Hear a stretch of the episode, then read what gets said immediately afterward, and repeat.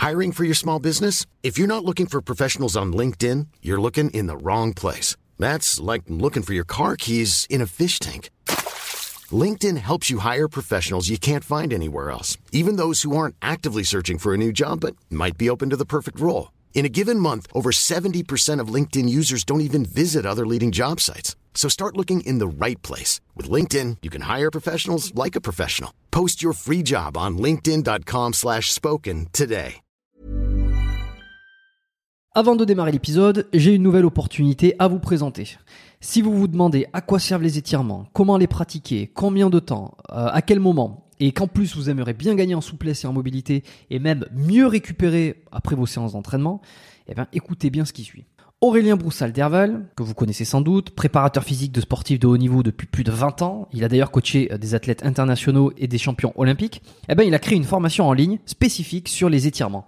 Et cette formation, elle s'adresse tout autant aux coachs qu'au grand public et aux personnes qui veulent mieux se comprendre, qui veulent euh, apprendre des choses sur leur corps, sur eux-mêmes, qui veulent améliorer leur santé et surtout qui veulent conserver leur capacité physique le plus longtemps possible. Car dans cette formation, on apprend plein de choses. On apprend comment intégrer les étirements dans vos échauffements pour gagner en performance, comment pratiquer les étirements pour gagner en souplesse, mais aussi comment utiliser les étirements pour mieux récupérer, car pour chaque cas, les manières de faire sont différentes. Et Aurélien vous explique tout dans la formation, et il donne même des protocoles et des exemples précis sur comment faire selon chaque objectif. Alors non seulement il s'appuie sur la science et les études pour vous expliquer les process, les effets, euh, mais il s'appuie aussi sur le terrain avec son énorme expérience. Et franchement, cette formation, c'est du pain béni. Elle récapitule tout et devinez quoi Si vous commandez la formation cette semaine, vous avez droit à une super réduction que je vous ai encore négociée. Et en plus, vous aurez droit en bonus à une formation supplémentaire. Mais vous savez quoi euh, Je vous dis pas laquelle c'est cette formation bonus. Je vous laisse découvrir ça euh, tout seul. Pour ça, vous cliquez sur le dernier lien qui se trouve en description de l'épisode, de n'importe quel épisode d'ailleurs du podcast, ou en tapant dans votre barre de recherche biomécaniquepodcast.com slash étirement avec un S. Et il n'y a pas besoin de code à rentrer, euh, il vous suffit uniquement de vous rendre sur la page, de passer commande, le tarif de réduction est déjà appliqué et vous débloquerez automatiquement la formation bonus. Par contre, je répète, ne traînez pas, la promotion dure jusqu'au 9 juin, c'est-à-dire jusqu'à ce dimanche à 23h59 pour être précis. C'est sur le dernier lien en description ou sur biomécaniquepodcast.com slash étirement avec un S passez à l'action, envoyez-moi un petit message pour me dire ce que vous en avez pensé. Et maintenant, placez l'épisode.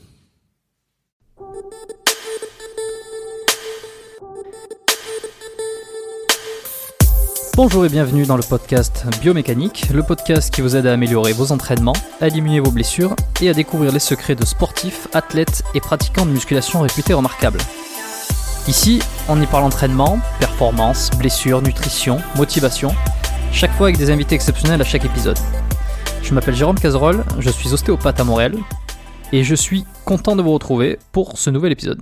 Aujourd'hui encore un épisode très intéressant puisque je serai avec euh, Luis Alberto Pinto Sanchez, qui a commencé euh, l'entraînement en musculation il y a plus de 30 ans.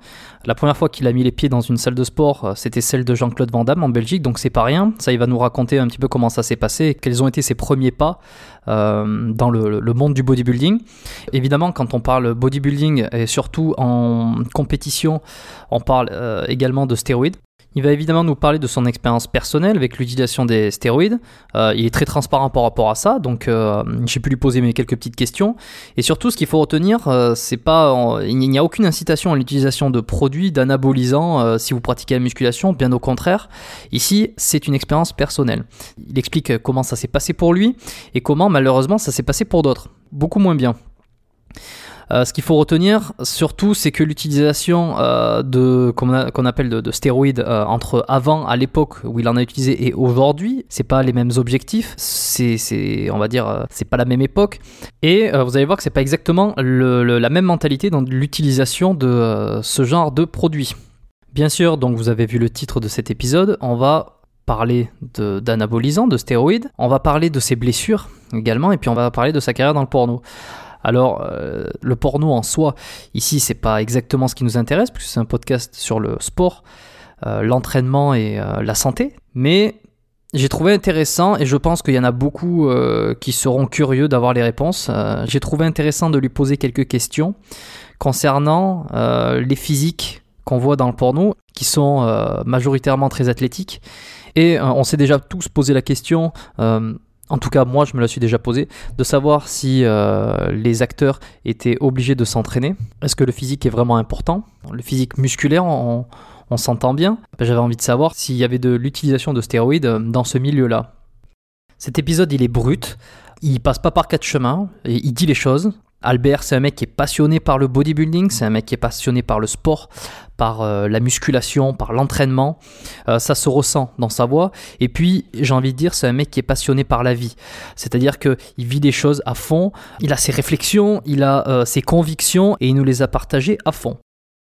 On a également parlé de sa double hernie discale. Et puis je suis revenu aussi sur euh, qu'est-ce qui se passe réellement lorsque vous avez une hernie discale. Donc j'ai essayé de, fournir une petite explication pour que chacun d'entre vous euh, voit un petit peu mieux ce qui se passe et pourquoi ça peut continuer à faire mal pendant des années mais pourquoi également vous pouvez vous en sortir. Euh, Albert va nous partager les pires erreurs de débutants, donc ça si vous êtes débutant c'est rien que pour vous. Il nous partage aussi le problème du fitness d'aujourd'hui, notamment sur Internet. Et je lui ai demandé évidemment qu'est-ce qu'il lui reprochait le plus euh, à ce monde du feed game. Pour ceux qui connaissent pas le terme feed game, je vous laisse taper ça sur Google. Il nous racontera comment il a démarré sa carrière porno, à l'époque où tous les sites sur internet n'existaient pas encore. Il va répondre à ma question est-ce que tous les acteurs porno doivent faire de la musculation? Très intéressant, il va nous partager une anecdote que je dirais croustillante concernant Enrique Iglesias et Bon Jovi. Vous verrez qu'on n'a pas toujours été d'accord euh, sur certains points, mais c'est le plus intéressant. C'est ce qui a finalement euh, animé, développé un petit peu plus euh, la, réflexion et la façon de penser. Je vous en dis pas plus, vous découvrirez tout cela dans l'épisode. Alors avec tout ce que j'ai teasé jusque-là, je suis sûr que vous mourrez d'envie d'écouter cet épisode. Mais avant ça, si le podcast vous plaît, que cet épisode vous plaît aussi, et même si vous ne l'avez pas encore entendu, mais que vous êtes sûr qu'il va vous plaire, euh, je vous demande de laisser une petite évaluation sur euh, l'application podcast euh, d'Apple. Donc c'est directement l'application qui est dans l'iPhone. Vous cliquez dedans, vous mettez 5 étoiles, vous, laissez, vous pouvez laisser un petit commentaire pour soutenir le podcast. moi, ça me fait plaisir et c'est ce qui aide le mieux le podcast à être connu, à être référencé, à être mis en avant par la plateforme podcast d'Apple. Si vous n'avez pas d'iPhone, si euh, vous détestez Apple, alors soit vous euh, prenez l'iPhone de votre voisin, de votre ami, de votre meilleur ami, de votre partenaire d'entraînement, peu importe, et euh, vous allez sur le podcast biomécanique et vous laissez 5 étoiles, ou sinon vous pouvez aussi me laisser une évaluation sur la plateforme, plateforme de podcast avec laquelle vous écoutez ce podcast. Je vous remercie mille fois d'avance. Et tout de suite, j'arrête de parler, je vous laisse en compagnie de Luis Alberto Pinto Sanchez. Bonjour Albert et bienvenue sur le podcast Biomécanique. salut à tous. Je sais pas quelle heure il est chez vous, mais chez nous, il est, bah, il est 20h du soir. Quoi. Ici à Budapest, il fait déjà tout noir, puisqu'en Europe centrale, bah, la nuit, elle tombe euh, très très tôt, même en été. Hein. Ouais, ici, il est 15h. 15h de l'après-midi. Et euh, comment il faut t'appeler? Est-ce qu'on t'appelle Albert, Alberto, Louis ben, Les gens qui me connaissent depuis très longtemps, euh, vu que je viens de Belgique, ils m'appellent Albert. Ok, parfait. Alors Albert, euh, d'habitude j'ai une première question qui est que je vais te poser juste après, mais pour changer, j'aimerais, est-ce que tu peux te présenter pour ceux qui ne te connaissent pas encore? Bah voilà, moi je suis belge. Hein. En fait, mon nom complet c'est Luis Alberto Pinto Sanchez pour la simple et bonne raison que je suis né euh, dans une famille espagnole, les immigrés en Belgique à Bruxelles. Hein. Je suis né en 66 en Belgique et j'ai grandi là-bas. Donc, euh, moi, je me sens plus belge qu'espagnol, malgré que, bon, tu as quand même la culture qui te vient de tes parents et la langue et tout ça. Quand moi, je me sens beaucoup plus belge d'un point de vue mentalité et, simplement de, comment est-ce que je vais appeler ça, euh, mon mode de vie, tu vois, puisque c'est là-bas que j'ai grandi. Et voilà, donc euh, j'ai grandi, j'ai étudié en Belgique, tout ça. J'ai commencé très très tôt le sport. Je crois que j'ai commencé, j'étais en primaire, je devais avoir six ans, je crois maximum, j'ai commencé à faire du jiu-jitsu et du judo dans ce qu'on appelait Académie belge jiu-jitsu dans un des quartiers de, de Belgique, hein, plutôt de Bruxelles, même le quartier qui est très en vue par les journalistes pour le moment, puisque c'est le quartier de Molenbeek, là où il y avait tout, toutes ces histoires de terrorisme et tout en Belgique. Quoi. Enfin, moi, j'étais dans un autre côté de ce quartier, enfin, soit. Et bon, j'ai de toute ma vie, j'ai fait du sport. Je me souviens pas vraiment une période de ma vie où j'ai pas fait de sport. Et puis un beau jour, euh, euh, comme j'avais déjà dit euh, sur des autres interviews. Donc, il y avait mon père à l'époque, qui dans les années 70-70, qui me qui m'emmenait au cinéma et on voyait des films à l'époque de Samson, Hercule et tout ça. Quoi. ça me fascine un petit peu. Hein. Mon père m'a introduit à tout ça. Et donc, des années plus tard, je me disais, ben, un jour, je ferai ce sport, quoi. Et puis, c'est resté là, dans le fond d'un tiroir, dans ma tête, quoi. Et un beau jour, on allait toujours, euh, quelquefois les après-midi, euh, dans le studio euh, d'enregistrement musique d'un copain à nous de l'école, tu vois, et on s'amusait là et tout.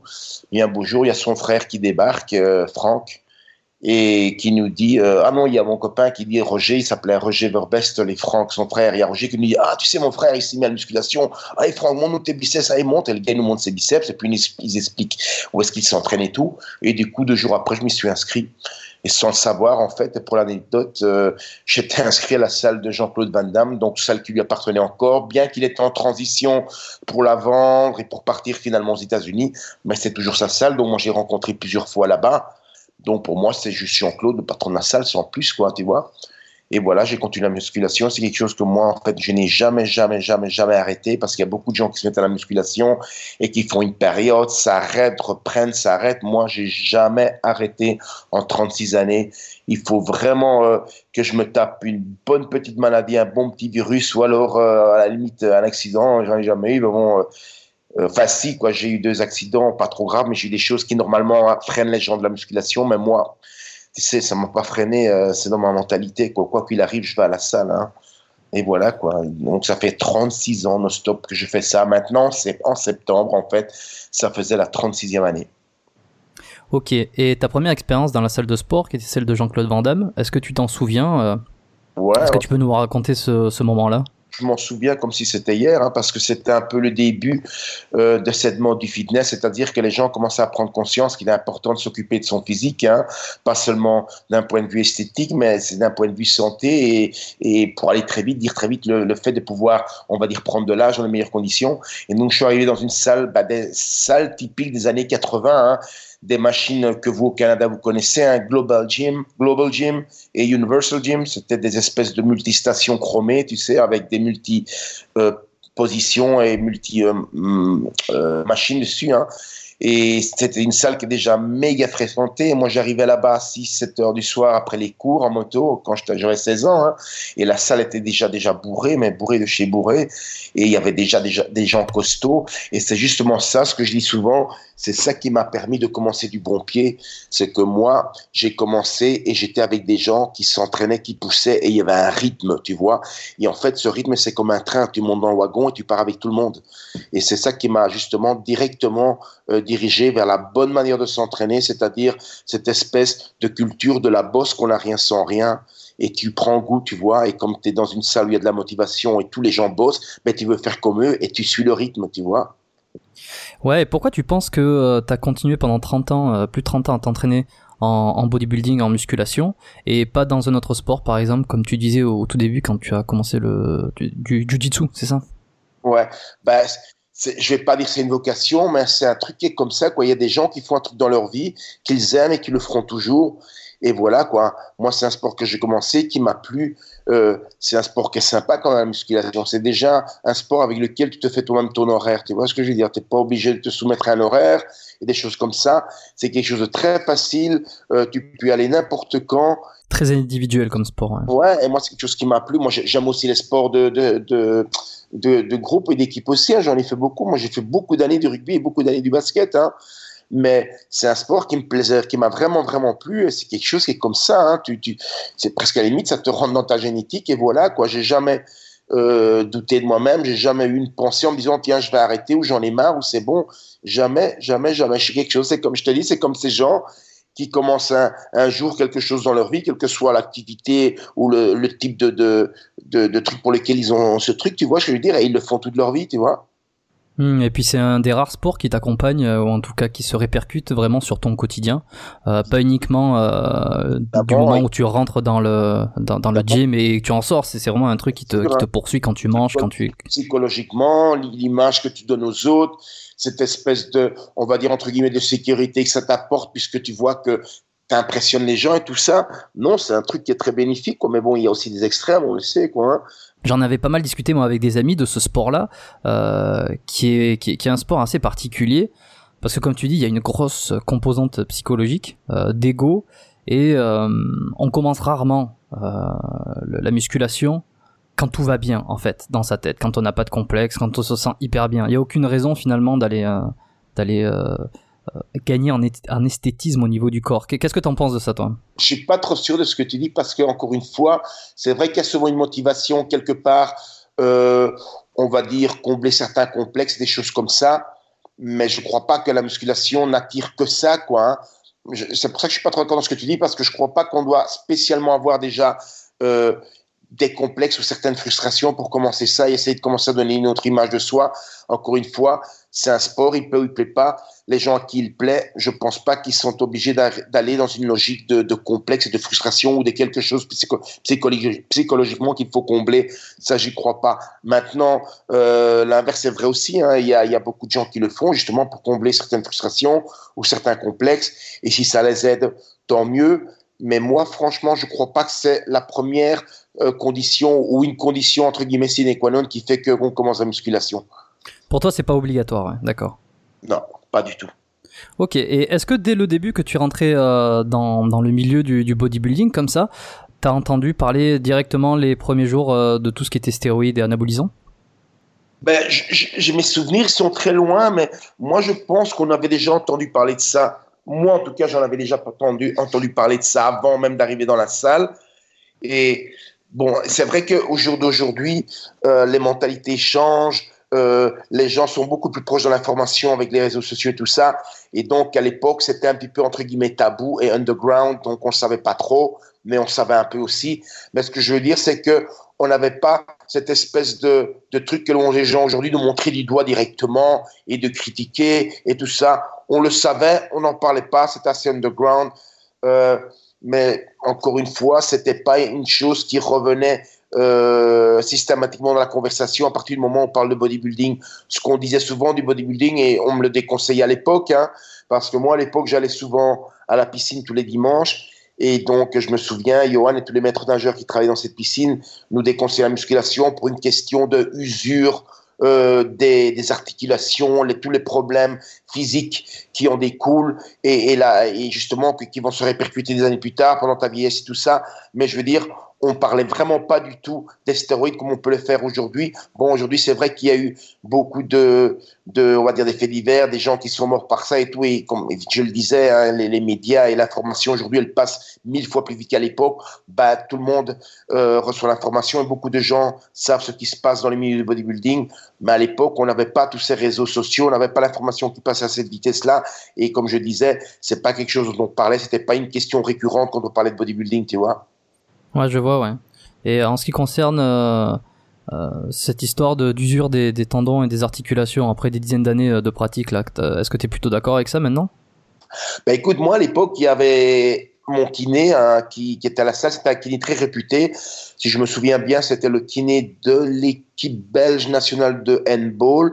Il s'appelait Easy Dimelo, un terrible mec, très en avance sur son temps. Et au niveau de, de son approche de la kinésithérapie par rapport au sport. Hein.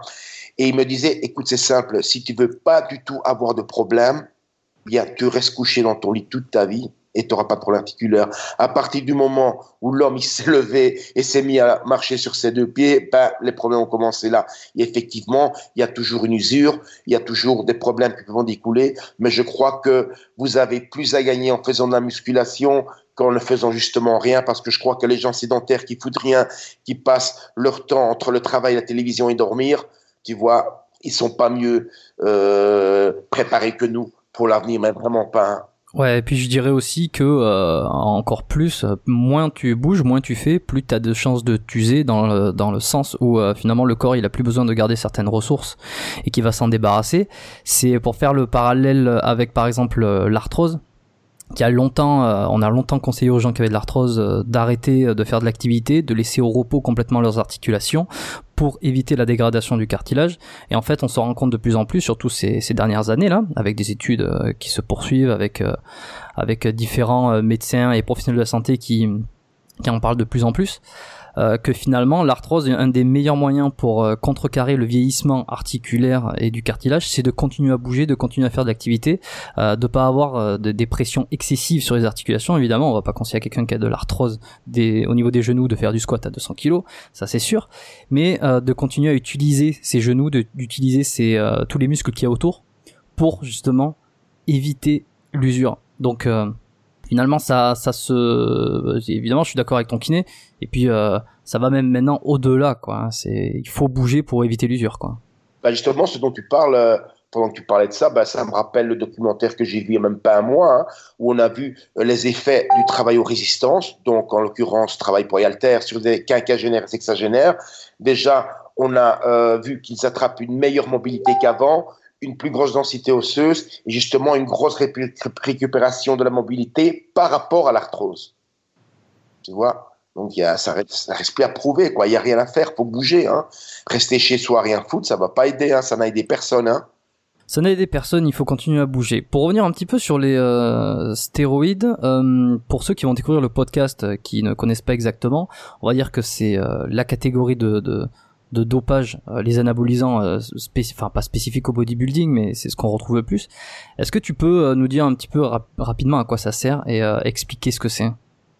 Ben déjà, à la base, il faut savoir qu'il y a eu, on va dire, entre guillemets, un avant et un après dans l'utilisation des stéroïdes. C'est-à-dire qu'il y a eu un gros, gros, gros changement dans l'utilisation de ces produits, leur quantité, les doses, à partir de Dorian Yates, où ils ont introduit l'hormone de croissance. Ça, c'est vraiment euh, un truc important et fondamental à savoir, c'est cette période avant Dorian Yates et après Dorian Yates qui symbolise un peu l'arrivée de la GH dans le sport. À l'époque, déjà par rapport au jour d'aujourd'hui, il n'y avait pas autant de produits accessibles comme au jour d'aujourd'hui. Hein. En fait, ce qui se passait à l'époque, ben, on avait une ordonnance, on pouvait aller à la pharmacie et dans le peu de produits proposés, ben, on utilisait ce qu'il y avait. Évidemment, euh, il n'y avait pas de protocole, il n'y avait pas une grande connaissance quant à la postologie et la façon d'utiliser, pardon. Donc, on se basait un petit peu sur l'utilisation médicale et on passait un peu outre dans les doses, mais ça restait quand même encore entre guillemets euh, bon enfant euh, je dis ça par rapport à ce qui se passe de nos jours. Et encore une fois, quand on parle des stéroïdes, la plupart du temps, à l'époque, c'était des compétiteurs qui les utilisaient et peut-être quelques amateurs, mais qui de toute façon, à un moment donné, passaient à la compétition, alors qu'il faut savoir que de nos jours, n'importe qui utilise des stéroïdes, même des gamins qui arrivent en salle, à qui on a mis dans la tête, conditionné que le bodybuilding, c'est les stéroïdes, et donc eux pensent que on commence la musculation, naturellement, on commence les stéroïdes aussi. Et de nos jours, euh, par rapport à l'époque, ben, les gens font des énormes cures, on utilise beaucoup de produits. Un bon exemple, c'est le gars qui est mort, là, euh, que comment il s'appelle encore Ziz, hein, qui est pas du tout un exemple. Hein, et je vais me faire de nouveau fusiller pour avoir dit ça, mais c'est pas du tout un exemple. Hein. Et c'est des gens qui prennent des doses et des quantités à des durées qui sont invraisemblables, parce qu'il y a une autre chose qui est fondamentale, c'est qu'à l'époque, on savait commencer une cure et on savait la terminer. Alors qu'au jour d'aujourd'hui, vous avez des gens qui sont en cure, mais constamment, c'est quelque chose qui fait partie de leur euh, euh, journée et leur quotidien, de la même façon qu'on peut prendre un déjeuner le matin. Tu vois, pour donner un exemple en chiffres, eh bien, à l'époque, on aurait pu prendre un sustanon à 250 mg par semaine alors qu'aujourd'hui, quand on parle de 250 mg d'un combiné de plusieurs testostérones, il y a beaucoup de gens, beaucoup de compétiteurs, pardon, qui sont à 1,75 euh, grammes par semaine, c'est-à-dire une ampoule 250 ou un millilitre tous les jours du lundi au dimanche. Et quel est l'effet recherché avec ces produits-là? Et, euh, également quels sont les effets secondaires euh, les plus courants, on va dire? Ben, pour pas rentrer dans des détails euh, euh, physiologiques et tout ça avec ces produits, l'avantage de ces produits, c'est simplement ce processus de casser de la fibre en entraînement, récupération, fixation des protéines, ben, c'est plus rapide avec ça, tout simplement. D'accord? Donc, on va dire qu'on est un peu comme un naturel, mais en état avancé, puisque les résultats se font voir plus rapidement. évidemment, si on augmente un peu les doses, ben, on reçoit ou on, peut acquérir de plus gros résultats. Ça, c'est évident, hein, puisque quand on voit les cures qu'ils faisaient à l'époque et les cures de nos jours, ben, il est évident qu'on voit bien qu'il y a une, énorme différence de masse musculaire. Quoi. À l'époque, on avait des gars qui avaient une belle ligne, qui étaient costauds. Au jour d'aujourd'hui, ben, c'est des bœufs pour l'abattoir. Hein, pas pas se cacher, euh, comment dire, se cacher, passer le voile. On voit très bien ce qui se passe de nos jours. Quoi. Ce sont plus des athlètes, bien qu'il y a la partie génétique, d'accord, il y a la partie travail, ça il faut pas le, le dénier, mais, mais quand même, il y a quand même une grosse partie pharmacie, quoi, hein, de toute façon. Et c'est quoi le risque euh, d'une cure euh, de stéroïdes? Parce que gagner du muscle, gagner de la force, c'est bien, mais j'imagine, enfin j'imagine, je sais hein, évidemment, mais qu'il y, a des, il y a des conséquences négatives. Écoute, moi je peux me baser par mon expérience et comme dans la vie, il y a ce qu'on appelle abus et utilisation. Nous, à l'époque, les doses qu'on prenait, moi, j'ai rarement vu des problèmes du style qu'il faut faire des relances et qu'il y a un problème hormonal et des choses comme ça. Alors qu'aujourd'hui, de nos jours, avec des doses qui prennent, bah, si on joue les apprentis sorciers, il faut pas s'attendre à des choses positives. Hein. C'est pas, je suis pas non plus en train de dire ouais, prenez une petite dose tranquillement, il va rien vous arriver. Mais c'est le problème. Moi, je me base toujours par rapport à ce que les, les, gens du feed game sur YouTube ont mis aux Français dans leur tête. Hein.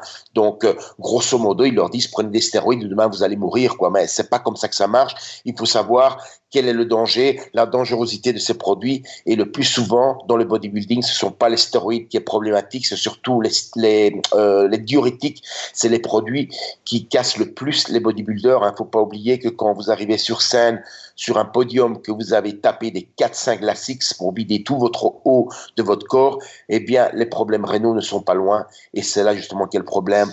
Maintenant, il est évident qu'avec des doses euh, de stéroïdes, plus la durée des cures et les années qui passent, stéroïdes, vous avez un développement musculaire, vous avez surtout aussi, il faut pas l'oublier, un développement euh, du moteur, hein, le cœur, hein, qui est un muscle lui-même. Hein, vous commencez à avoir des volumes au niveau du cœur qui sont tout à fait anormaux par rapport à le volume et le poids que devrait avoir un cœur. Et ça, c'est aussi problématique dans les problèmes de cardio, cardiovasculaires. Mais encore une fois, c'est toujours une question d'abus ou d'utilisation. C'est à vous de voir ce que vous voulez faire. Et attention avec les protocoles et tout ce qui est informé sur Internet, parce qu'il existe des sites où on parle que des stéroïdes, où des protocoles sont proposés. N'oubliez pas que les médecins n'ont jamais fait des protocoles pour l'utilisation de stéroïdes dans le sport, d'accord? Donc tous les protocoles que vous pouvez trouver sur ces sites, bah, c'est l'œuvre des apprentis sorciers et c'est à bord risque et péril. Est-ce que tu as fait de la compétition, toi, de bodybuilding? T'es monté sur scène? Moi, j'ai commencé la compétition à 18 ans en Belgique, ce qu'on appelle les premiers pas, hein, ou qu'on appelle aussi en Belgique les huitièmes de finale, parce que les compétitions IFB en Belgique, en fait, c'était les premiers pas, les quarts de finale, les demi-finales, la finale. Et donc, moi, je suis arrivé là un petit peu, entre guillemets, naïf, content d'être arrivé là. J'ai tout fait tout seul, mon régime et tout, hein, puisqu'à l'époque, il n'y avait pas beaucoup de gens vraiment, euh, en tout cas dans mon entourage, qui étaient très, très, très euh, informé pour ce genre de choses, hein, qui était vraiment apte à me donner mes régimes, comment il fallait le faire. Donc j'ai tâté quoi de gauche à droite comment le faire. Et je me souviens très bien que je suis même descendu à 700 calories par jour. Hein. Tu sais, quand tu as 18 ans et que tu carbures à 700 calories par jour, je peux te dire que ta vie, euh, c'est une vie de zombie. Hein c'est terminé. Hein. Toutes tes sens sont ralentis, euh, que ce soit le toucher, la vue, la totale. T'as pas d'énergie. Tu n'as absolument aucune sensation à l'entraînement. Tu peux pousser des barres. Il n'y a pas de congestion. Il n'y a rien qui se passe, tu vois. Et moi, je suis arrivé donc quand même sur une compétition avec mon père et ma mère qui étaient là. Euh, je finis quatrième. Je me dis, bon, une première compétition, c'est pas trop mal et tout. Et puis les jours euh, qui passent, tu prends du recul et je commence à me rendre compte et mes potes qui me disent, tiens, regarde un petit peu les photos de la compétition.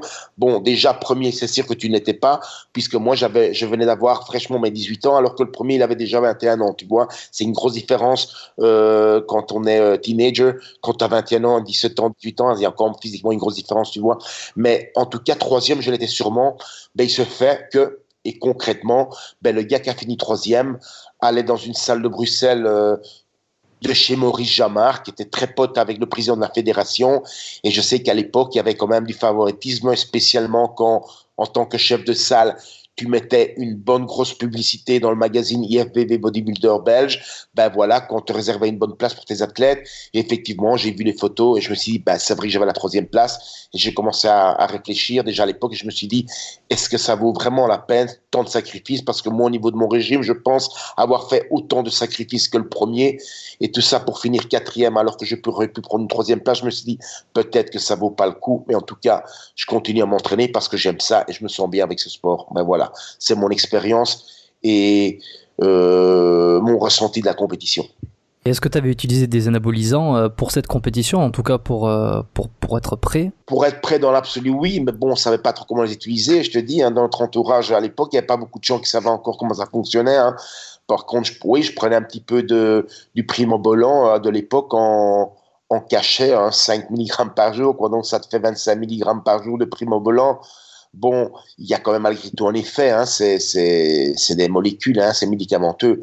mais je veux dire, enfin, je dis pas ça pour, euh, euh, comment je vais dire, ça minimiser, c'est pas ça. Mais je veux dire, quand on prend 5 mg de, de primobolan par jour et qu'on voit que des gars euh, prennent 250 mg par jour de testostérone en injection, on est quand même très loin, très loin des effets escomptés par un petit 5 mg de primobolan par jour, tu vois. Mais bon, c'était, entre guillemets, les protocoles de l'époque, ce qu'on faisait, quoi. Parce que nous, à l'époque, je me souviens, hein, quand on savait que quelqu'un dans sa cure avait pris un gramme d'anabolisant, pour nous, c'était de la science-fiction, hein, euh, carrément, hein, tu vois.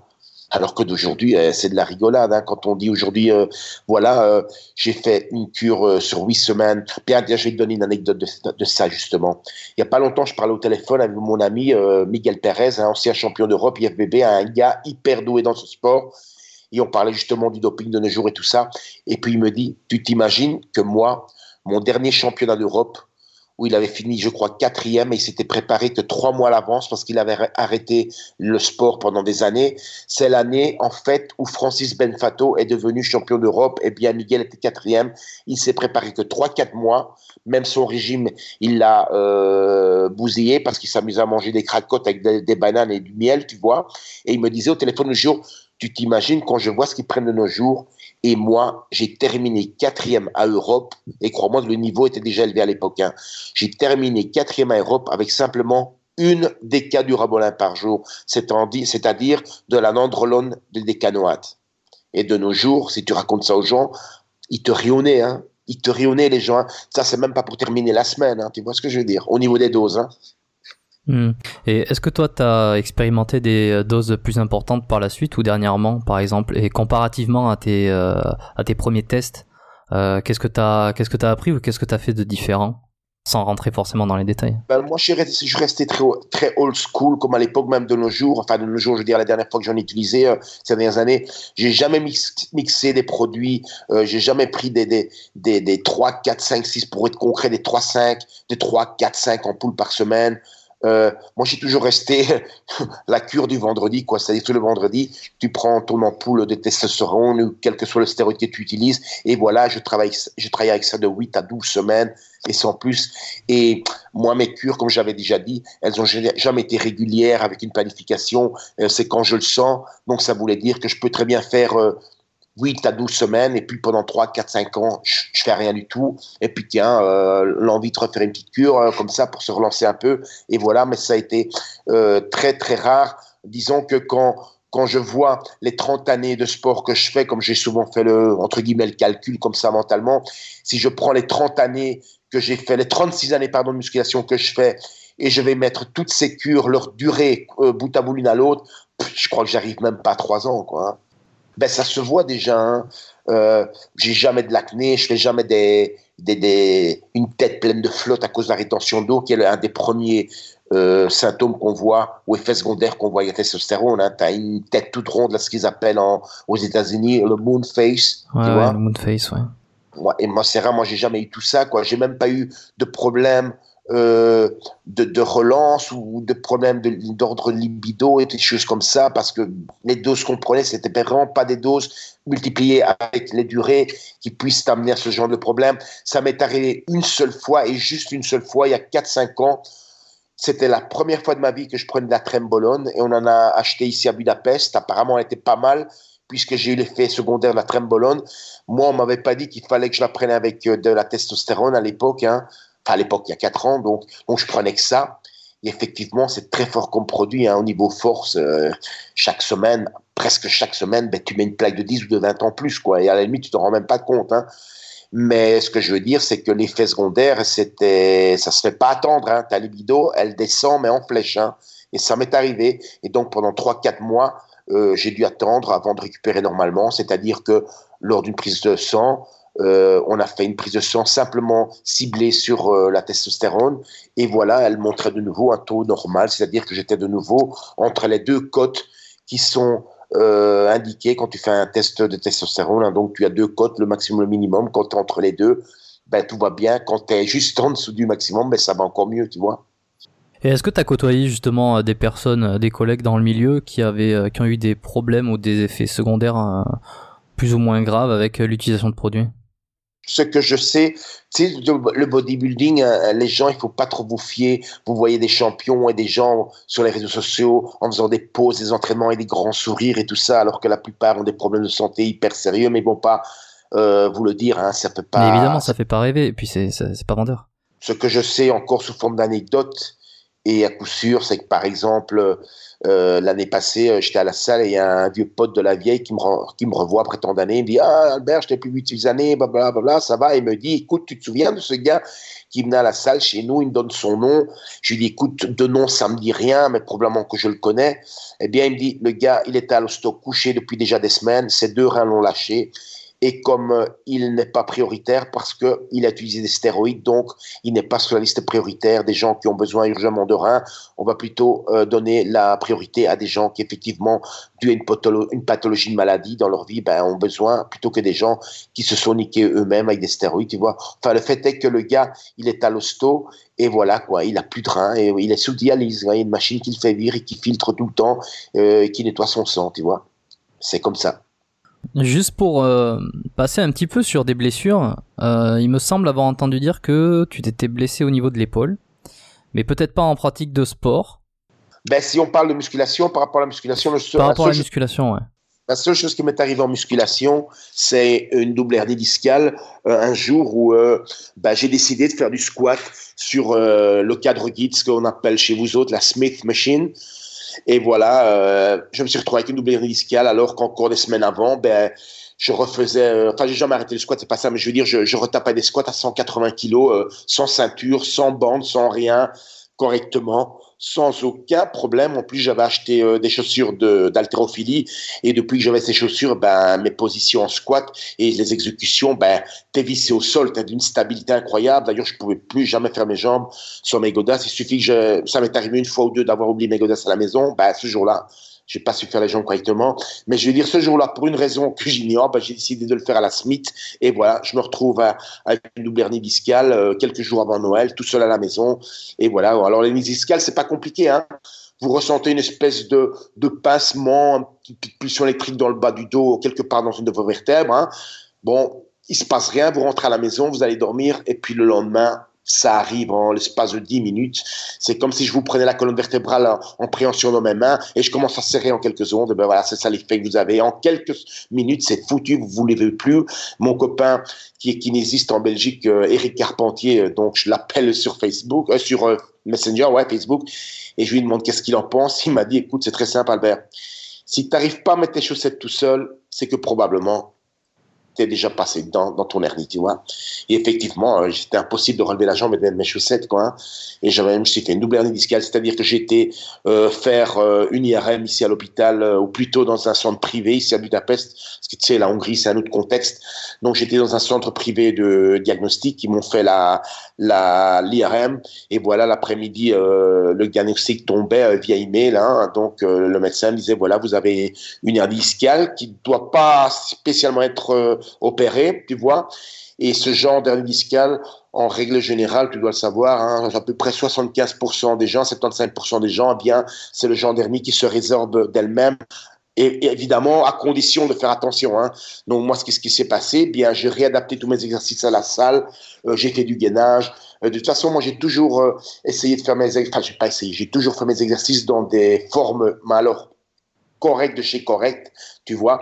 Donc toujours un gainage, les dos bien à plat sur les machines, des choses comme ça. Donc c'était pas une nouveauté pour moi le gainage, mais en tout cas j'ai arrêté de faire tous des mouvements qui pourraient me mettre de la pression dans la colonne vertébrale. J'ai arrêté tous les mouvements debout, élévation latérale, biceps à la barre et des choses comme ça pour plutôt isoler le bas du dos et faire tout sur des positions assises où justement bah, le dos ne subira aucune pression de ce côté-là. Et voilà, ça a marché puisque il y a à peu près, si tu me suis sur ma chaîne, peut-être que tu l'as vu, hein, il y a deux ou trois semaines, j'ai réessayé les squats pour voir ce que ça donne. Et effectivement, je sais refaire du squat comme avant, sans aucune douleur dans le bas des lombaires. Bon, j'y vais mollo hein, au début, de nouveau, après quatre ans d'arrêt de squat.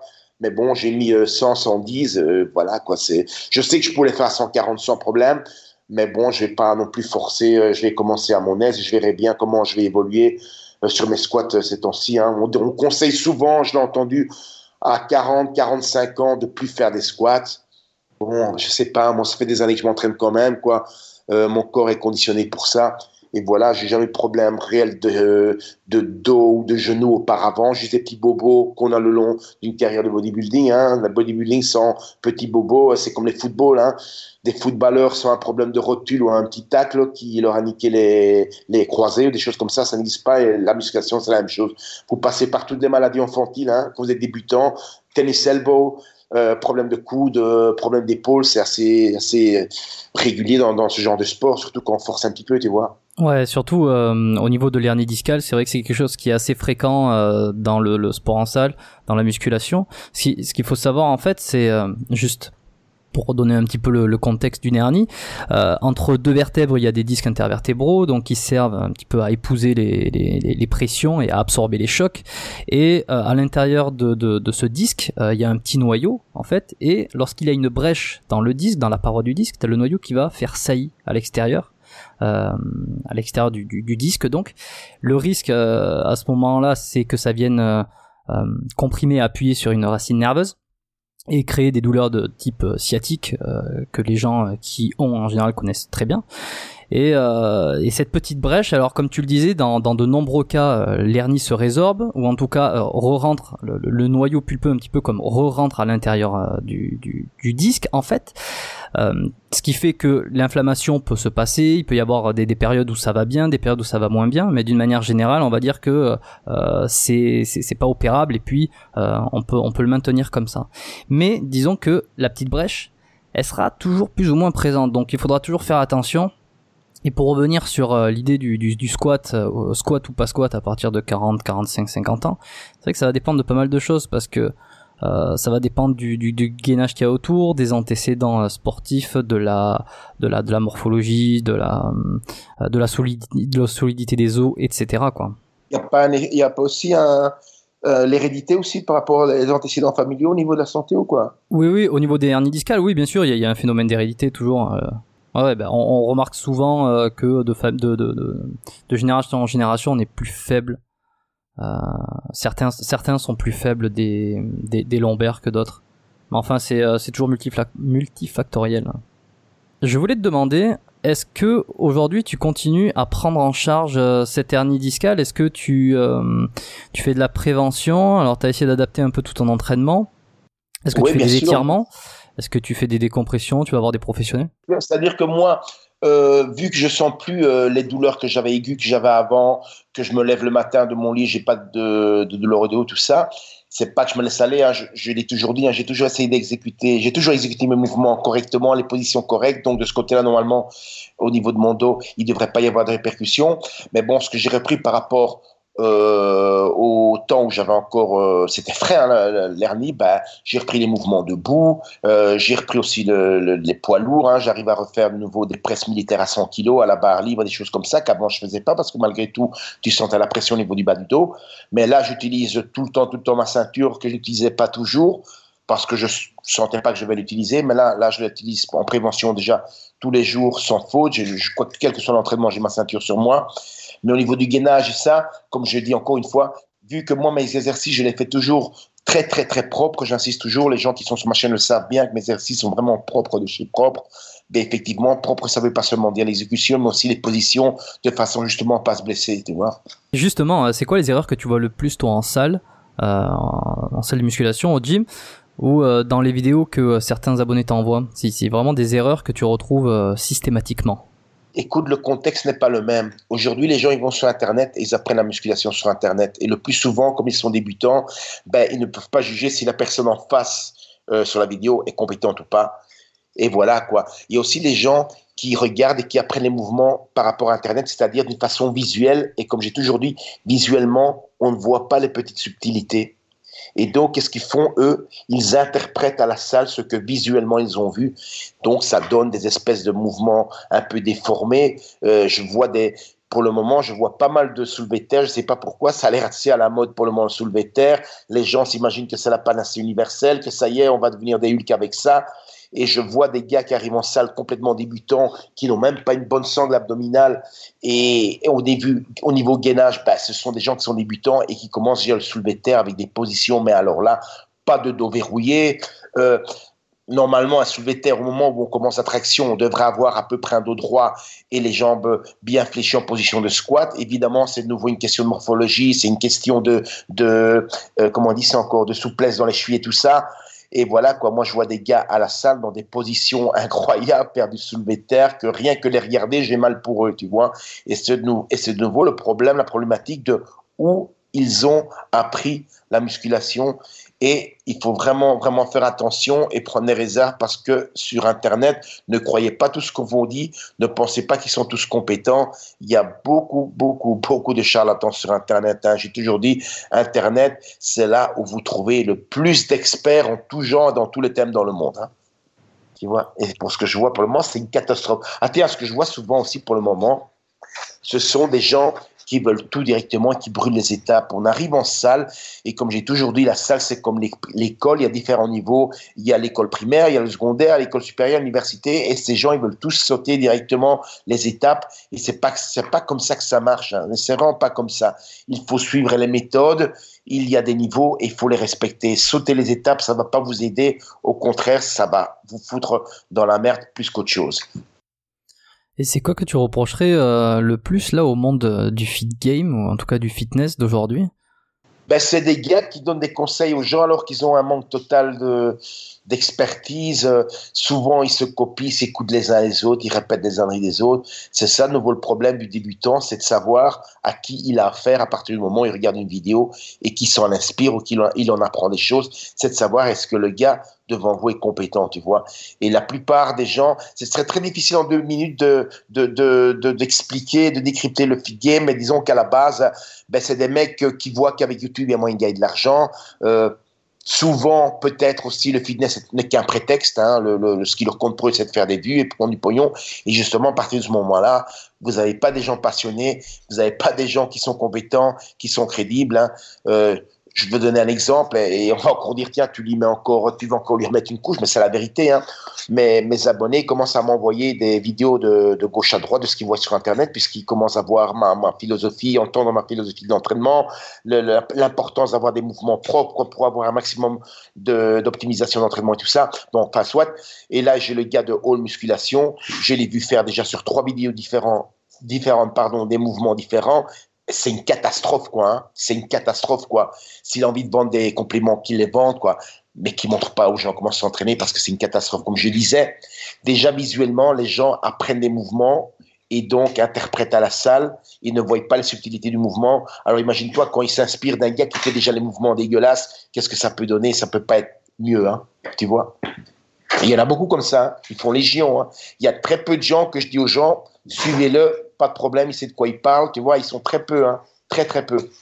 Et quelquefois, même les gens recommandables, je les trouve comme assez extrêmes, tu vois, même eux, parce que j'ai toujours dit, hein, il y a une différence entre sport et fanatisme, il y a une grosse, grosse marge entre les deux, tu vois ce que je veux dire Je vais donner un exemple concret, hein.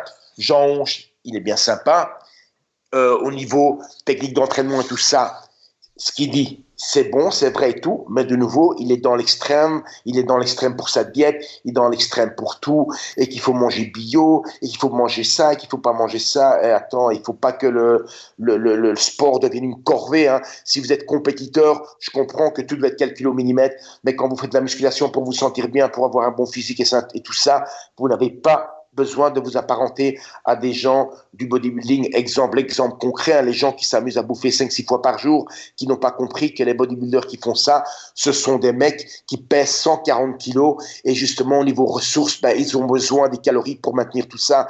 Donc, quand tu fais 70, 70 kilos, que tu viens de commencer la musculation, tes 5 repas par jour, ça va pas t'aider à grand chose à part fatiguer tout ton organisme, tout le système digestif. Et éventuellement, si vous avez déjà des antécédents et vous ne le savez même pas, quelquefois, vous bien vous niquer les reins parce qu'il faut savoir que quand vous bouffez sans arrêt, ben, les reins, ça bosse, hein. Ça bosse toute la journée, ça filtre vos protéines et à longue échéance, ben, vous allez être fatigué, quoi, hein. Et c'est comme ça. Et beaucoup de gens veulent imiter les bodybuilders. Hein. Bon, heureusement, beaucoup de gens ont compris aussi qu'ils sont arrivés à des niveaux pareils grâce aussi hein, à la pharmacie. Mais bon, malgré tout, faut pas les imiter. On n'est pas dans le même contexte. Hein.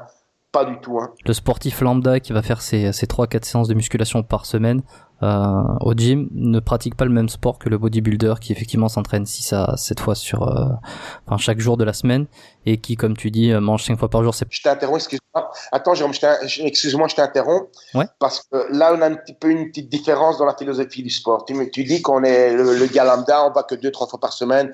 Bon, il faut savoir. Juste, attends, juste pour, pour préciser ma pensée, je, je trouve qu'on on fait pas le même sport euh, dans le sens où il y a un côté où on va chercher une, performance et on va chercher, on va faire de la, compétition. Le bodybuilder, il va faire de la compétition, il va mettre tout en œuvre, quitte à euh, passer euh, vraiment par-dessus sa santé pour aller chercher de la performance.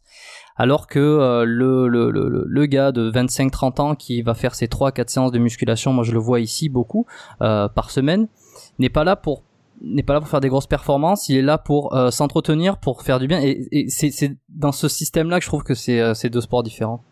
Écoute, là on parle de fitness. Le gars qui va en salle utiliser des poids haltères, c'est-à-dire le sport avec des résistances pour se maintenir en forme, c'est du fitness. On n'est plus dans le cadre du bodybuilding. Mais le gars qui veut aller en salle pour se développer, moi je sais que quel que soit le niveau qu'il veut atteindre, le chemin est le même. Il faut pousser. C'est pas parce que, par exemple, on va dire ça bêtement comme ça, vulgairement. Euh, c'est pas parce que toi, tu as poussé comme ça et tu as eu 50 de bras que moi, j'en veux 45, donc je peux pousser euh, un peu moins que toi puisque j'en veux 45. Non, non, le chemin est le même. Hein. Le chemin, le fait d'être plus gros, c'est une question d'évolution, c'est une question d'années d'entraînement. C'est-à-dire que le gars qui s'entraîne sérieusement avec des méthodes de bodybuilding, eh bien, chaque année, il va progresser comme moi aussi à mon âge, continue à progresser. Peut-être pas en volume de partout, mais comme je disais, ma silhouette change chaque année, tu vois. Mais encore une fois, le gars qui décide de faire de l'entraînement parce que il veut faire de hypertrophie, quel que soit le niveau, donc que ce soit pour donner des chiffres, un, 42 bras qui n'a, pas encore, ou un 52 bras qui n'a toujours pas, le, chemin va être le même. Il va être le même. Il va devoir travailler de la même façon, il va devoir bosser la salle. C'est pour ça que je voulais te dire que le gars qui veut s'entraîner sérieusement parce qu'il veut quand même des résultats malgré tout, et encore une fois, quel que soit le niveau, euh, il faut aller bosser à la salle. Hein. C'est pas avec les, les, méthodes que vous disent ceux du, du, du, game français. Là, oui, euh, faites attention à le surentraînement. Vous avez besoin de repos. Faut vous entraîner euh, que trois fois par semaine. Il faut prendre des repos. La théorie, c'est une chose, Jérôme. La pratique en est une autre. Tu vois? Et alors dire aux gens qu'ils doivent s'entraîner que trois fois par semaine parce qu'il faut qu'ils récupèrent tout ça, moi je veux bien, mais tu n'es pas là pour voir comment les gens s'entraînent. Et moi je te dis par expérience, que la grande majorité des gens qui s'entraînent en salle s'entraînent comme des touristes. C'est comme pour dire la différence, par exemple, entre l'armée régulière et la Légion étrangère. La Légion étrangère, on t'apprend que tu peux aller bien au-delà des limites que toi tu crois. Plus tu peux euh, aller au-delà de ce que tu penses et que tu dois arrêter de te sous-estimer. Tu vois ce que je veux dire? Et c'est la même chose dans la musculation. Beaucoup de gens s'arrêtent là où justement le vrai boulot commence. Et c'est une grosse différence. Et justement, des gens qui s'entraînent comme ça, croyez-moi, vous n'avez pas besoin, beaucoup de protéines et encore moins d'autant de récupération, tu vois. Tu sais que moi, 53 ans, euh, je sors encore de la salle avec des courbatures, hein. des courbatures de débutants. Hein.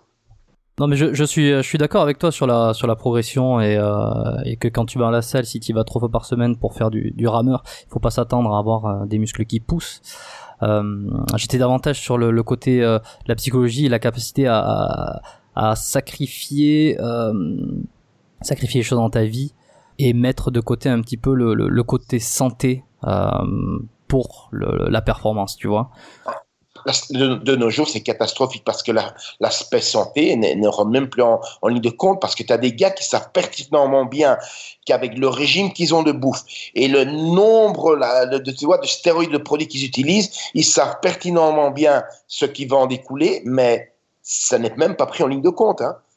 On me dit, tu as regardé Mister Olympia le jour et tout ça ça m'intéresse plus, Jérôme, ça m'intéresse plus. On a affaire à des futurs malades ou des gars qui sont déjà malades. Ça m'intéresse pas. Ou à la performance. Tu vois ce que je veux dire? Oui, bien sûr. Ben justement, c'était euh, c'était un petit peu ça que je voulais dire sur le, le côté. Euh, effectivement, c'est le même sport, mais c'est pas le même. Euh, c'est pas la même mentalité, on va dire. Juste pour tout à l'heure, tu vais faire une petite transition à la con là. T'as parlé de, de, de stéroïdes de libido. On va directement passer sur la libido. Tu as une carrière dans le dans le X. Ouais. Et j'aimerais bien savoir ben, comment c'est arrivé quoi. Comment t'es tombé là-dedans? Ben, Parce que moi, moi à l'époque, quand, quand j'avais compris qu'à la compétition, euh, ça n'allait pas rapporter grand-chose à part la fédération, tu vois. Euh, c'était une époque où il y a y a les, les, les, qui sont arrivés en Europe. Je ne sais pas si tu te souviens de ça. C'est ces danseurs américains qui arrivaient, qui faisaient du strip pour les nanas et avec des nanas dans le public, tu vois. C'était l'époque où ça commençait à être euh, très en vogue ici en Europe et des petites équipes se sont montées à gauche, à droite. Et moi, euh, justement, je travaillais avec un agent d'Anvers hein, en Belgique qui, justement, euh, nous faisait travailler dans des discothèques à gauche et à droite pour faire des spectacles et tout ça, tu vois. Et un beau jour, des années plus tard, j'ai su que il s'appelait Eddie Lipstick. C'était un, mec, parce que tu sais, dans, notre milieu, on a rencontré des gens, je te jure, c'est, du Fellini, hein, c'est du Federico Fellini. Hein. Nous, on a vécu une période que les jeunes aujourd'hui, c'est fini, ils vivront plus ça, quoi. Et, donc, euh, j'avais appris que le gars était aussi euh, dans, comment j'oublie en français, involved. Et un jour, je lui dis, ah, tiens, il dit, on m'a dit que tu faisais aussi du porno et tout ça, euh, il était dans le milieu, il me dit, ouais, ouais, et tout. Alors, je dis, bon, Tiens, c'est marrant, parce que moi, tous les mecs hein, qui sont jeunes à notre âge, qu'on a 16, 17, 18 ans, euh, tu sais, à l'époque, euh, aujourd'hui, à la limite, les gens, ils sont un petit peu, les jeunes avec Internet, ils sont à la limite un petit peu blasés, tellement c'est très disponible pour nous. à l'époque, c'était quelque chose de tabou, on n'en voyait pas beaucoup. Et quand tu avais une cassette, c'était, Noël, tu vois ce que je veux dire? À l'époque, c'était comme ça, quoi. Hein. Donc, euh, tout le monde s'intéressait à ça. Hein. Et alors, donc, je lui disais, tiens, je suis curieux de voir un peu, j'essayerais bien et tout. il me dit, mais écoute, justement, il y a le week-end prochain, il y a Klaus Vogel, c'était un, photographe très réputé en Europe à l'époque. Hein. Il y a Klaus Vogel qui vient faire des séances photos pour ses magazines et tout ça. Bah, si tu veux, tu viens bosser. Et donc, euh, je suis allé bosser. On avait bossé avec une petite nana russe, une danseuse à Bruxelles. Et tout s'est très bien passé, euh, comme si j'avais fait ça toute ma vie, tu vois. Et du fil en aiguille, bah, il m'a il m'a introduit à d'autres gens, des Allemands de l'époque, où il y a eu un moment, une espèce de d'âge d'or du, porno dans les années 90, euh, hein, début des années 90, 90, qui a commencé et donc, euh, très très vite, j'ai monté les échelons. Hein. Je suis arrivé directement au niveau européen et dans moins d'un an au niveau mondial. Donc, j'ai voyagé beaucoup. Hein. J'étais aux États-Unis, euh, j'étais dans beaucoup d'endroits. Hein. Et voilà, j'ai commencé une carrière avec ça, quoi. Donc, si tu veux, le bodybuilding, je l'ai gardé euh, en tant que, sport de, tu vois, d'hygiène de vie, tu vois. Mais je vais dire, de cette époque-là, je me souviens très bien, je faisais même pas de cure, j'avais pas besoin de ça. De toute façon, si j'avais fait des cures, bah, ça aurait été un problématique euh, au niveau du travail. Si toutefois j'aurais eu des effets secondaires, tu vois ce que je veux dire. Mais bon, à l'époque, je savais pas tout ça. Hein. Donc, de toute façon, à l'époque, euh, j'avais mon esprit ailleurs. Je veux dire, j'étais pas bodybuilding 100% euh, à la salle et encore comme beaucoup de gens, 100% à la maison. Hein. De temps en temps, il faut un peu déconnecter. Eh bien, moi, j'avais la capacité, entre guillemets, de voilà, j'étais dans le bodybuilding à 100% à la salle mais dès que je sortais de la salle, que je passais le seuil de la porte de la salle, ben, c'est ma vie privée qui commence. Et là, il y a beaucoup de choses à faire que passer des heures dans la cuisine à mettre de la bouffe dans des petites boîtes en plastique et de les mettre dans le réfrigérateur pour le lendemain, si tu vois ce que je veux dire, tu vois. Oui, surtout quand il s'agit pas de, de, de, gagner ta vie avec. Ça n'a pas, ça n'a pas grand intérêt. Euh, ouais, dis-moi. Ouais. Non, vas-y, dis-moi. Non, non, j'allais, j'allais transitionner, mais euh, si tu avais quelque chose à rajouter. Non, rien de spécial, vas-y, dis-moi. Tu sais, dans les films porno, euh, les mecs sont toujours euh, super bien gaulés là. Euh, est-ce que toi, tu t'entraînais avec des collègues ou t'as remarqué dans ce milieu-là que tous les mecs s'affûtaient? Mais écoute, toi tu parles de la génération d'aujourd'hui, je pense. Hein.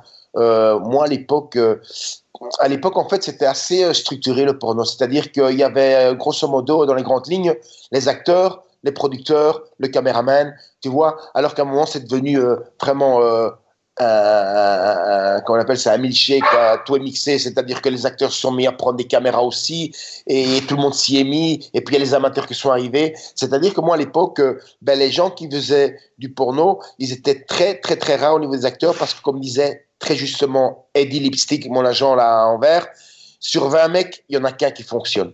C'est comme ça. C'est comme ça. Les gens voient ça comme sexe, mais quand tu es dedans, tu sais que c'est un boulot. Et moi, bizarrement, je suis arrivé là-dedans, pas dans la mentalité de me dire au premier degré, oh, on va bien niquer des bonnes gonzesses. Je me suis dit, c'est avant tout un boulot. Et je m'étais déjà mis dans la tête, et j'étais bien conscient qu'il y a des gens qui sont là, qu'il y a une caméra et tout ça. C'est peut-être ça qui m'a aidé. Et donc, à l'époque, il y avait très peu de gens capables. Il y avait juste les acteurs principaux connus de l'époque. Pour revenir en arrière, euh, il y avait à l'époque euh, Richard Langin, je suis de la génération de, Béatrice Dalle. Tu sais, c'était une époque où c'était à la mode de prendre un nom qui était en fait une parodie de noms d'acteurs connus. Hein. Alain Deloin, euh, qui avait encore Philippe Swan à l'époque, euh, Rocco Siffredi commençait aussi. Et donc, à cette époque-là, ben, il y avait juste les gars qui fonctionnaient et on se foutait du physique qu'ils avaient. C'est-à-dire que le critère, euh, le premier critère de, pour faire du X, c'était pas d'avoir un bon physique, c'est surtout de pas faire perdre du temps et de l'argent au producteur qui a payé histoire 1000 euros la maison à la journée pour pouvoir faire sa, scène, tu vois, et que le gars ne fonctionne pas. Donc, si tu veux, le, premier critère, c'est de savoir fonctionner devant une caméra. Or, moi, j'étais un petit peu euh, en dehors des sentiers battus, hein, puisque moi, j'étais le seul gars qui avait la même capacité que les autres, mais justement en présentant un bon physique, tu vois. D'accord, donc c'est peut-être euh, plus tard que euh, les physiques ont commencé à être, à être travaillés, les physiques masculins ont commencé à être travaillés dans le porno. Bah oui, surtout qu'à un moment donné, il y a eu une espèce de nouveau de relancer, de, de ruer vers dans le porno vers le, début des années 2000 aux États-Unis. Et forcément, ça se passe en Californie, à la San Fernando Valley. Et bon, bah, là-bas, comme c'est des Californiens, ils vivent 30 euh, degrés toute l'année, on fait beaucoup de sport. Et donc, euh, c'est plus facile de voir des gars déjà bodybuildés ou avec des bons physiques, quoi. Mais moi, je vais dire, euh, euh je vais te donner une anecdote. Un jour, il y a un pote à moi en, en Amérique qui n'a rien à voir avec le cul. Hein, il s'appelle Harry. En fait, c'était mon pote parce que je vivais en colocation euh, chez une nana là-bas à, Tarzana, dans la, dans la vallée à San, Fernando, tu vois. Et lui, c'était un copain à elle. Et je l'ai connu comme ça. Et un peu plus tard, bah, j'ai déménagé, déménagé de chez elle pour aller chez lui et chez ses parents qui m'ont donné une chambre. Ils étaient très sympas. Hein. Et il me dit, c'est marrant, Albert, parce que tu es vraiment, vraiment, vraiment l'antipode du gars qui fait du porno. Déjà, tu prends pas de drogue. Parce que moi, j'ai jamais touché à la, tu sais, la coke et les joints tout ça. J'ai jamais touché à tout ça. Il dit, tu parles pas de porno toute la journée. Et en plus, apparemment, tu as parlé d'un con, tu parles plusieurs langues, on peut parler de plein de trucs, tu as une, une, euh, une euh, culture générale assez large, tu vois. Et, et moi, en fait, hein, moi, le porno, c'était juste une façon de bien gagner ma vie point barre. Et je dis ça par rapport, comme j'ai dit une fois, moi j'ai vu mes parents trimer toute leur vie comme des malades, tu sais, en tant qu'immigrés en Belgique, mais trimer comme des malades pour pas grand-chose, tu vois ce que je veux dire? Et c'est comme ça qu'ils se sont usés la vie. Et moi je voulais pas cette vie-là, tu vois? Donc pour moi, le porno est devenu une possibilité de travailler tranquillos et de gagner très très bien ma vie en plus, le bonus voyage, c'était encore le temps où les producteurs investissaient, ils faisaient des gros voyages avec des gros films à budget, des histoires et tout ça, tu vois. On allait euh, en Indonésie, j'étais au Venezuela, enfin, j'ai fait des trucs pas possibles, quoi. Moi, je suis arrivé un jour rapidement, une petite parenthèse, on débarque au Venezuela, à Caracas, au Sheraton, on est dedans, là. Il y a un beau jour, je descends pour déjeuner. C'était un énorme hôtel, le Sheraton, avec plein de restaurants, une grande piscine et tout. Il y a un beau jour, je descends. Hein, et je vois toutes des nanas style euh, comme les Beatles à l'époque, quoi. Ça gueule, ça tombe dans les vapes et tout. je dis, mais qu'est-ce qui se passe là? Et je vois un grand mec, style mannequin, bien gaulé, tu vois. Je me dis, bah, c'était une petite star locale. Hein. Et en fait, c'était Enrique Iglesias, tu vois. Mais à l'époque, il n'était pas encore connu en Europe. Mais par contre, en, en Amérique latine et Espagne, il était méga connu. Eh ben, c'était Enrique Iglesias. Et quelques jours plus tard, je continue l'anecdote, il y a justement toute l'équipe de Bon Jovi qui arrive pour le fameux American Latin euh, Tour. C'était en, en 1900. Attends, c'était quand En 97, je crois, ou en 96. Donc, euh, je vois Bon Jovi qui débarque. Nous, on occupait déjà la plus grande, la plus grande euh, suite de cet hôtel. C'était un appartement avec à deux étages, tu vois. Ils sont venus nous demander si éventuellement on aurait bien voulu échanger cette suite pour eux, pour prendre une plus petite suite et qu'ils allaient payer la moitié, je sais plus quoi. C'était quoi encore le, deal avec eux, mais Peter Bachman, le, gars qui travaillait pour Privat à l'époque, a dit ah non non, je suis désolé, on en a besoin, voilà. Et ils sont venus prendre un verre avec nous dans la chambre et tout ça. Enfin, c'était assez sympa. Mais excuse-moi, je sais même plus où j'en suis. C'était quoi encore la question? Je me perds dans mes souvenirs là. Enfin, Enfin, ce que je veux dire, c'est que moi, en fait, j'ai toujours, toujours, toujours euh, fait la différence entre le travail et la vie privée. Et en fait, j'ai jamais traîné avec les gars du porno. Au début, tu sais, du temps, euh, tout le monde connaîtra euh, euh, Manuel Ferrara. Donc, je suis parti avec lui aux États-Unis euh, il y a quelques années hein, pour aller travailler. Et donc, eux, ils se réunissent toujours après le boulot là sur Ventura Boulevard dans un resto chinois et bien que ça parle de cul, des combien de ventes ils ont fait, des choses comme ça. Et moi, je dis franchement, ça me saoule, quoi. Moi, j'avais une Harley Davidson là-bas, j'avais une Ford Mustang Cabrio, et moi, j'allais à la salle et je profitais de la vie parce que moi, je venais de Budapest, tu sais. Moi, je venais de Budapest quand je suis arrivé en Californie. Et comparer Budapest et la Californie, c'est comme euh, si aujourd'hui tu roules dans une Fiat et puis demain, je te refile une Ferrari, tu vois ce que je veux dire? Ben, moi, j'en ai profité, quoi. Tu vois? J'ai toujours fait la différence entre le boulot et ma vie privée. Moi, j'ai jamais traîné, traîné avec ces gars du porno, quoi. Jamais, jamais, jamais. Et là, parce que là tu racontes euh, tout ça, ça fait presque, euh, ça ferait presque rêver là pour tous ceux qui euh, vont peut-être avoir des vocations en écoutant ce podcast. J'imagine que c'est plus comme ça aujourd'hui, puisque tu n'en parles, tu, tu, en as parlé au passé. C'est terminé, c'est terminé. Donc voilà, terminé, ça sert à rien de postuler les gars, c'est fini. En fait, Internet a été un tsunami pour ce business, à part ceux qui l'ont vu arriver, tu vois, qui avaient déjà la technique du sort, si tu vois ce que je veux dire et tous les autres, ils se sont fait défoncer. Tu as eu des acteurs qui sont devenus producteurs, qui avaient des deals avec des sociétés euh, américaines, qui, eux, deviennent producteurs et la société devient distributeur, c'est-à-dire que toi, tu produis des films, des vidéos qui sont mises sur DVD, et bien sur la vente des DVD, ben, suivant le deal, hein, des fois tu prenais, toi en tant que producteur par exemple, 70% et la production à qui, tu, qui va te distribuer prenait 30%, des choses comme ça. Et tous ces gens, quand euh, le tsunami Internet est arrivé, ben voilà, les, ventes de DVD ont chuté, euh, mais alors la chute du jour au lendemain, tous ces gars se sont retrouvés dans les dettes, ils avaient pris des maisons en leasing, ils avaient pris des grosses bagnoles en leasing, ils se sont retrouvés dans la merde, tu vois. Et au jour d'aujourd'hui, c'est terminé. Le peu de gens qui restent encore dans le circuit, ben déjà ils payent beaucoup moins les acteurs parce que tu sais, produire un film, c'est pas compliqué, hein. tu payes tout le monde, tu l'as dans ta carte mémoire, ben, le plus dur, c'est le vendre et d'en faire profit, tu vois ce que je veux dire.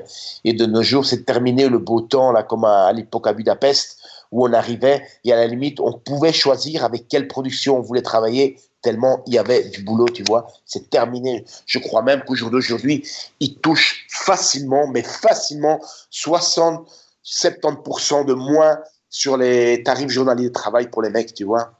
Donc, les gens qui pensent faire une carrière là-dedans, je vous dis tout de suite, ça va pas vous mettre du beurre dans les épinards, hein. mais alors vraiment pas. Voilà, ben, comme faire carrière dans le bodybuilding, ça va être difficile de faire euh, de mettre du beurre dans les épinards, euh, finalement, c'est là où ça se rejoint. Bah, Jérôme, le sport de bodybuilding, c'est un sport de pauvres. Hein. il y en a combien qui gagnent leur vie avec le bodybuilding? Il y en a 3-4 dans le monde, euh, mais généralement. Ceux qui ont créé des marques et, des, qui, sont, qui sont très bons en entrepreneuriat. Mais il faut savoir que dans ces gens qui ont créé des marques et tout ça, ben, ils ont, pour quelques-uns, déjà un pied dans la tombe. Hein, tu vois Et ils sont jeunes encore. Hein. Donc c'est comme ça. Donc dans le bodybuilding, si c'est pour l'aspect financier, ben, bien sûr que vous avez toujours la possibilité. Il y a des champions, dans toutes les générations, il y aura des champions. Mais vous êtes que quelques-uns à pouvoir profiter de l'aubaine et les autres, ben, ils rament comme les autres, tu vois ce que je veux dire. Et un régime et acheter des, compléments et les produits et tout, euh, ça coûte beaucoup d'argent, bien plus qu'un salaire. Hein. Et pour au final, pas grand-chose, tu vois. Mais non, il faut pas enlever le rêve aux gens non plus, quoi mais je sais pas quoi, c'est pas dans le que vous allez bien vivre votre vie. Quand tu as vu les derniers Olympia, quoi, le troisième ou quatrième qui touche 400 000 dollars, mais ça paye même pas sa dose de l'année de remonte de croissance. Tu vois ce que je veux dire? Ils sont en déficit ces gens. C'est bon qu'il y a du partenariat à gauche et à droite. Peut-être qu'ils sont payés pour faire des des, des guests, euh, featuring des guests, tu vois, des choses comme ça. Mais je veux dire, euh, c'est très très rare. Je sais pas, selon toi, moi je pense que peut-être dans le monde, il y a quoi? Il y a 200 bodybuilders qui vivent un petit peu de ça, c'est-à-dire qu'ils peuvent s'entraîner, rien faire d'autre, et malgré tout avoir une entrée financière qui leur permet de vivre tranquillement. Je, dois être 200 dans le monde à tout casser, hein, j'en suis sûr. Hein. Produits aussi, hein, parce qu'il y en a beaucoup aussi qui vendent des produits, hein, faut pas s'en cacher non plus. Tu sais, quand, on est euh, en salle, euh, qu'on est euh, coach en salle, en fitness, et surtout les bodybuilders, enfin en tout cas ceux qui sont dans le domaine du bodybuilding, en coach, en salle, il gagne aussi avec les stéros qui revendent, faut pas croire. Hein. C'est pas du coaching qui vous fait gagner votre vie. Hein. C'est pas les deux trois clients que vous avez par mois et c'est très très euh, aléatoire. Hein. Une saison vous avez des clients, une autre saison vous n'en avez pas et quand vous n'avez pas, ben, il n'y a pas l'argent qui rentre. Donc la majorité du temps, ben soit c'est la vente de produits, ben soit on fait de la prostitution. Hein. C'est pas non plus euh, un tabou, c'est quelque chose de connu, on le sait. Hein. Tu vois? Écoute, pour terminer, euh, juste avant de te poser les trois petites questions de fin que j'ai l'habitude de poser, je voulais juste revenir, euh, euh, sur un petit projet que tu as. Tu es en train d'écrire un livre, il me semble. Alors, je vais t'expliquer pour le projet, hein, parce que le projet, c'est toujours, il est dans ma tête pour le moment. C'est-à-dire que j'ai vu que beaucoup de gens, et je parle des vidéos que je vois de mes abonnés, et comme j'en ai déjà reçu beaucoup, je pense que ça peut représenter déjà une bonne petite palette de la situation. C'est-à-dire que les gens euh, ont des programmes bizarroïdes, euh, ils reçoivent des programmes bizarroïdes où ils se font eux-mêmes leur propre programme après présentant à gauche à droite et ça te donne des trucs très loufoques. Et je me suis dit tiens c'est pas mal de faire un Becherel des entraînements. C'est-à-dire un bouquin qui parle pas de musculation c'est un bouquin où vous allez piocher des programmes. Et ça c'était mon projet. Ce qu'il y a, c'est que pour faire un projet pareil, c'est un énorme boulot parce que mon projet, c'était en fait le fait d'avoir un livre en vente et de se référer au niveau des exercices à des vidéos sur ma chaîne. Donc, si tu veux, c'est une espèce de, de comment un truc dynamique, ouais. Ouais, c'est un truc où tu n'as pas juste le bouquin devant toi, tu peux te référer par rapport à mes vidéos et voir les exercices. Et c'est un très gros boulot, c'est un très très gros boulot parce que moi, j'ai tellement d'expérience que des programmes et des combinaisons de programmes et de techniques, je crois que je peux pondre un livre qui s'apparente à un dictionnaire au niveau de l'épaisseur, tu vois. Mais c'est un gros boulot, c'est un gros... Euh, au niveau financier, c'était gros aussi parce qu'il faut quand même malgré tout imprimer des bouquins et comme on le sait, qu'en imprimerie, au plus tu imprimes de bouquins, et eh bien au moins te coûte le bouquin. Le problème, c'est qu'il y a euh, sur ma chaîne, il y a pour le moment à peu près 3660 euh, abonnés. Il faut savoir que ces abonnés reflètent très fortement ce qu'on voit dans les salles, c'est-à-dire que quand on regarde les gars qui font du bodybuilding dans une salle, eh bien, ils ne font qu'une minorité par rapport aux autres. Donc, si tu veux, ce bouquin, il va pas être intéressant pour beaucoup de monde. Et donc, euh, si je fais un rapide calcul comme ça, ben, si je vois le nombre d'abonnés que j'ai pour le moment et je dois sortir un bouquin, si j'en vends 300 ou 400, ça va déjà beaucoup. Donc, ça va être très compliqué de faire imprimer un bouquin à un tirage de 300 ou 400 un niveau financier. Donc, ce que je vais faire pour le moment, c'est encore attendre un petit peu, voir comment la chaîne évolue. Et, voilà, quoi, parce que 3600 abonnés, ça ne vaut pas le coup d'imprimer un bouquin. Moi, je sais que je vais rester marié ici avec ces bouquins, que je vais avoir chez moi des mètres cubes de bouquins vendus, et ça, ça m'intéresse pas. Mais ça reste une éventualité, et, mais je veux le faire intelligemment. Hein. Je vais te donner un exemple. Hein. Par exemple, Frédéric Delavier, il a fait imprimer sa méthode de Lavier 1, je crois, mais ça n'a pas d'importance, en hongrois. Ben, les deux mètres cubes de bouquins, ben, ils sont chez lui. Hein. C'est si simple que ça, il n'en a pas vendu un seul. Hein. De toute façon, j'imagine que tu euh, tiendras au courant euh, toute ta communauté à travers ta chaîne YouTube. Évidemment. Hein. Alors pour terminer, j'ai l'habitude de poser trois petites questions. Euh, la première, quel est le meilleur conseil qu'on t'ait jamais donné et que tu donnerais, toi, à quelqu'un qui commencerait le sport ou la musculation aujourd'hui? Bosser. Bosser. Donc concrètement, tu vas au moins cinq fois par semaine à la salle. C'est comme ça. C'est comme ça. C'est comme ça. Il n'y a que le travail qui paye. Il n'y a que le travail qui paye. Tu as beau avoir le meilleur programme du monde, si tu bosses pas, il va rien se passer. Deuxième question, est-ce que tu as eu un modèle, toi, ou un mentor, et qu'il est peut-être encore aujourd'hui? Non, pas vraiment. Tu sais, moi j'ai toujours eu un, caractère bien trempé et une personnalité assez forte, donc je suis pas en train de me faire des courbettes. Mais bon, je regardais toujours des bodybuilders à, à gauche et à droite, mais je veux dire, j'avais pas vraiment une idole ou quelqu'un, je les connaissais tous moi en fait, hein, tous ces dépôts des années 80, je peux, tu me montres des photos, euh, à deux erreurs près, je peux te, les, te donner leur nom tous, mais je n'avais pas une idole quoi. Moi, mon idole, c'était moi. Tu vois, je me focalisais sur moi, mes résultats, l'image que je reflétais dans le miroir, et ça, ça a été ça toute ma vie, quoi. Tu vois. Mais il n'y a pas d'idole proprement dit idole. Tu vois, quelqu'un qui représente ce que je veux être, là où je veux aller, non. Ça, j'ai pas eu. Et enfin, dernière question, est-ce qu'il y a un livre que tu, euh, que tu recommandes particulièrement, qui t'a marqué? Que ce soit dans le, dans le sport ou pas hein C'est un livre français de Lucien Demeyès et tu me diras l'autre nom, et Jean Texier, voilà, Lucien Demeyès et Jean Texier, qui s'appelait L'entraînement athlétique. Et quand je l'ai lu, ça m'a ouvert les yeux. Euh, ça, ça, c'est, je ne vais pas dire c'est une révélation, mais vraiment, ça vous, bah ouais, c'est pratiquement un peu comme si vous voyez euh, en tant que gosse des lettres sur un tableau, vous savez pas ce que c'est, vous savez que c'est des lettres, mais vous comprenez pas. Et un beau jour, on vous dit, bah, tu vois, ça, ça, c'est un B, ça se prononce B, ça, c'est un C, ça se prononce C. Tu vois, et là, ça commence déjà tout doucement à s'éclaircir, tu vois. Eh bien, ce bouquin, ça m'a éclairci la vie sur bodybuilding. C'est pour les débutants à la base, hein. Mais je veux dire, c'est une excellente base, c'est vraiment la base. C'est comme pour dire le bébé qui marche encore, euh, sur ses genoux. Un beau jour, il se met sur les deux pieds, il se lève, il se met à marcher. Ça va être exactement la même chose. Vous êtes sur les genoux à la salle, vous lisez ce bouquin, vous allez vous retrouver sur vos deux pieds. Parfait, je laisserai euh, la référence euh, dans les notes de l'épisode. Si on souhaite en apprendre plus sur toi, te retrouver, te contacter, c'est où? Ben, Moi, les gens, il y a beaucoup de gens qui me contactent sur Messenger, sur YouTube, hein, qui je peux éventuellement donner des programmes que j'ai l'habitude de faire pour les aider. C'est pas, ça n'a aucun intérêt financier à la base pour moi. Hein. C'est juste des, conseils, on me demande des choses. Bon, il y a beaucoup de gens qui sont un peu trop fainéants. Comme j'ai déjà dit, venez pas m'embêter avec des questions dont les réponses sont les vidéos. Comme je dis souvent, si vous êtes trop fainéant pour regarder les vidéos, laissez tomber la musculation parce que la musculation, c'est pas un sport pour les fainéants. Tu vois Non, et pas un sport pour les, euh, pour les impatients non plus. Non, tu vois, et surtout pas. J'ai toujours dit, ah oui, ça c'est important de le dire quand même, Jérôme. un physique de bodybuilder, je ne parle pas des compétitions, je parle de gars qui marchent dans la rue et les gens se retournent chez lui pour le faire de façon caricaturale. Euh, c'est 10 ans, hein, les mecs. Si vous faites de la musculation, vous disant dans deux ans, j'ai des gros bras et on va me regarder, les gars, vous allez être déçus du voyage. Hein. C'est 10 ans pour former un bon physique. Hein. C'est comme ça. Déjà, des bodybuilders qui font du, de la compétition au niveau national, la grosse, grosse partie, ils ont un minimum de 15 ans d'entraînement. Il faut le savoir. Vous n'avez jamais eu un gars qui a fait 5 ans et qui est arrivé à un niveau européen même avec des anabolisants. Hein, faut pas rêver. Hein. Est-ce que tu souhaiterais rajouter une dernière chose? Euh, Venez voir ma chaîne sur YouTube, vous allez bien vous amuser. Voilà, ben je laisserai euh, les notes en description euh, de l'épisode. On va pouvoir retrouver ta chaîne YouTube. Je laisserai également, je pense, ton ta page Facebook peut-être et ta page Instagram. D'accord, c'est sympa. Ok, ben je te remercie d'être passé sur le podcast et puis je te dis peut-être à bientôt pour un pour un prochain épisode. D'accord, Jérôme. Et tu as bien la chance d'être au Canada, hein, moi, je te le dis. Hein.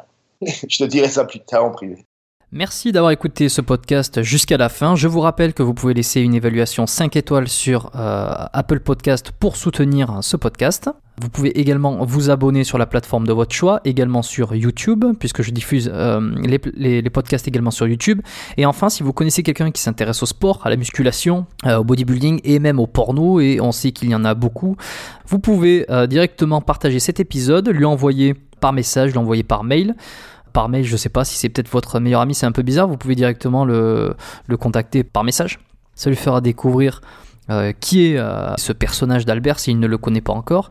Et surtout ce podcast, euh, vous lui rendez un super service en lui montrant qu'il existe des podcasts et que pendant les, balades, pendant les trajets, pendant tous ces, espèces de, temps morts, eh ben, on peut écouter, on peut apprendre, on peut s'améliorer, on peut découvrir de, super parcours grâce au monde du podcast. Et une dernière petite chose, si vous voulez être sûr de recevoir tous les épisodes du podcast biomécanique, un seul lien, biomécaniquepodcast.com slash lettre, c'est la lettre biomécanique, si vous vous inscrivez et vous recevrez directement dans votre boîte mail tous les épisodes.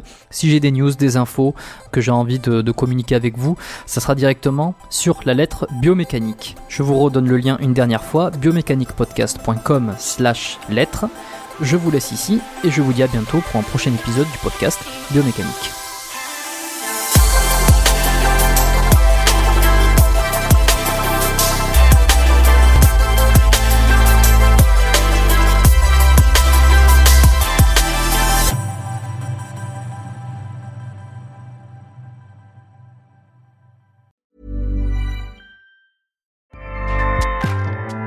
ACAST powers the world's best podcasts. Here's a show that we recommend. Hi, I'm Jesse Cruikshank. Jesse Cruikshank. I host the number one comedy podcast called Phone a Friend. Girl. Let's phone a friend. Not only do I break down the biggest stories in pop culture with guests like Dan Levy and members of InSync, I do it with my own personal boy band singing jingles throughout because it's my show. It's your show, girl. New episodes of Phone a Friend. Yeah. Drop Thursdays wherever you get your podcasts. So work it, girl. Yeah, work it. Okay, that's enough. ACAST helps creators launch, grow, and monetize their podcasts everywhere. ACAST.com.